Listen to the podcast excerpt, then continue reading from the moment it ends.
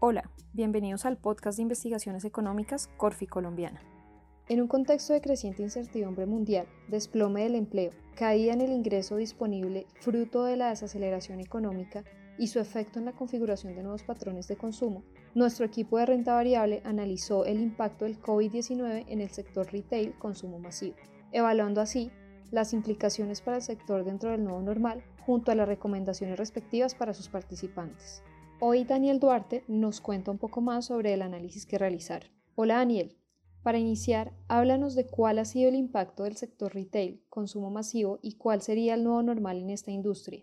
Hola María Victoria. Como consecuencia de la situación actual, en términos generales, el consumo de los hogares se ha visto eh, considerablemente afectado. De hecho, el índice de confianza del consumidor alcanzó un nuevo mínimo, eh, ubicándose en menos 41,3% en el mes de abril. Entonces, esta situación económica adversa genera un deterioro del poder adquisitivo de los hogares y una mayor propensión al ahorro, por lo cual anticipamos que estos elementos impulsen la configuración de nuevos hábitos de consumo, donde va a primar la búsqueda de menores precios en los bienes de la canasta básica. Esencialmente, esto causaría dos efectos de la industria retail de consumo masivo.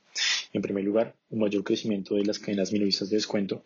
Eh, acá vale la pena mencionar que el modelo de negocio de los hard discounters permite ofrecer eh, productos a precios significativamente más bajos que los ofrecidos por los formatos eh, tradicionales. Esto teniendo en cuenta que estas cadenas minoristas de descuento incurren en una menor inversión en el diseño de sus tiendas, tienen menores gastos de mercado y en general costos relacionados con el servicio al cliente. Estas tiendas han crecido aproximadamente un 39% desde 2013 a una punta de bidas negativos. Eh, vale la pena mencionar que esta fase de crecimiento pues, ha estado respaldada por inversiones de fondos de capital privado y les ha permitido ganar cerca de 18 puntos porcentuales de participación. Nosotros consideramos que esta coyuntura podría consolidar el formato de descuento en el país y va a ejercer presión sobre los formatos tradicionales en volverse más eficientes eh, operativamente. Esto es eh, importante, dado que el negocio del retail de consumo masivo, como sabemos, es, es, es esencialmente de margen. Como segundo elemento, y ya hablando de los formatos tradicionales, como almacenes éxito, carulla o jumbo, y teniendo en cuenta la búsqueda de menores precios en los bienes de consumo básico, como ya lo mencionamos, también anticipamos una mayor demanda de productos de marca privada, donde los precios de estos productos son relativamente menores al de las marcas tradicionales.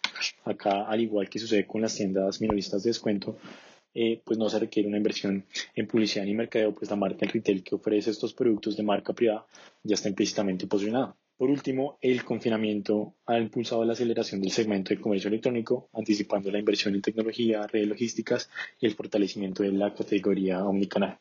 A nivel empresarial, ¿cómo están viendo el sector? Teniendo en cuenta que los consumidores tienen incentivos claros para evaluar opciones y por ende cambiar sus hábitos de consumo a nivel empresarial, eh, pues se presenta una gran oportunidad para los formatos de descuento. En este caso de Uno, Justo y Bueno y Ara y los productos de marca privada de los formatos eh, tradicionales.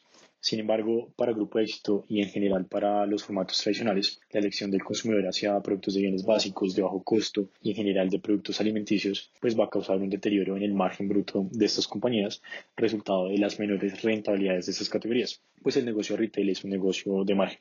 En otros casos, la sobredemanda de productos de consumo básico puede compensar la caída en las ventas de otros segmentos eh, más discrecionales. Esto si el portafolio de productos es mayoritariamente defensivo. Y como mencionaba anteriormente, las empresas ya están anticipando inversión con miras a impulsar el comercio electrónico, fortaleciendo las redes logísticas y el negocio omnicanal. Y para concluir, ¿cuáles son las estrategias y recomendaciones para el sector consumo en el nuevo normal? Dentro de las estrategias está desarrollar eficiencias operativas y estrategias de precio en los formatos tradicionales como medidas para contrarrestar la aceleración de las tiendas minoristas de descuento. Eh, en este caso, una de estas puede ser una mayor penetración de productos de marca privada en la medida que los consumidores demandan productos de bajo costo, pero también productos especializados. Eh, por otro lado, en función del mayor volumen de ventas eh, por el canal digital, es esencial en este caso reforzar las redes logísticas y reorganizar toda la cadena de proveedores privilegiando robustez y la diversidad geográfica. En la medida de lo posible también eh, incorporar proveedores nacionales, procurando mantener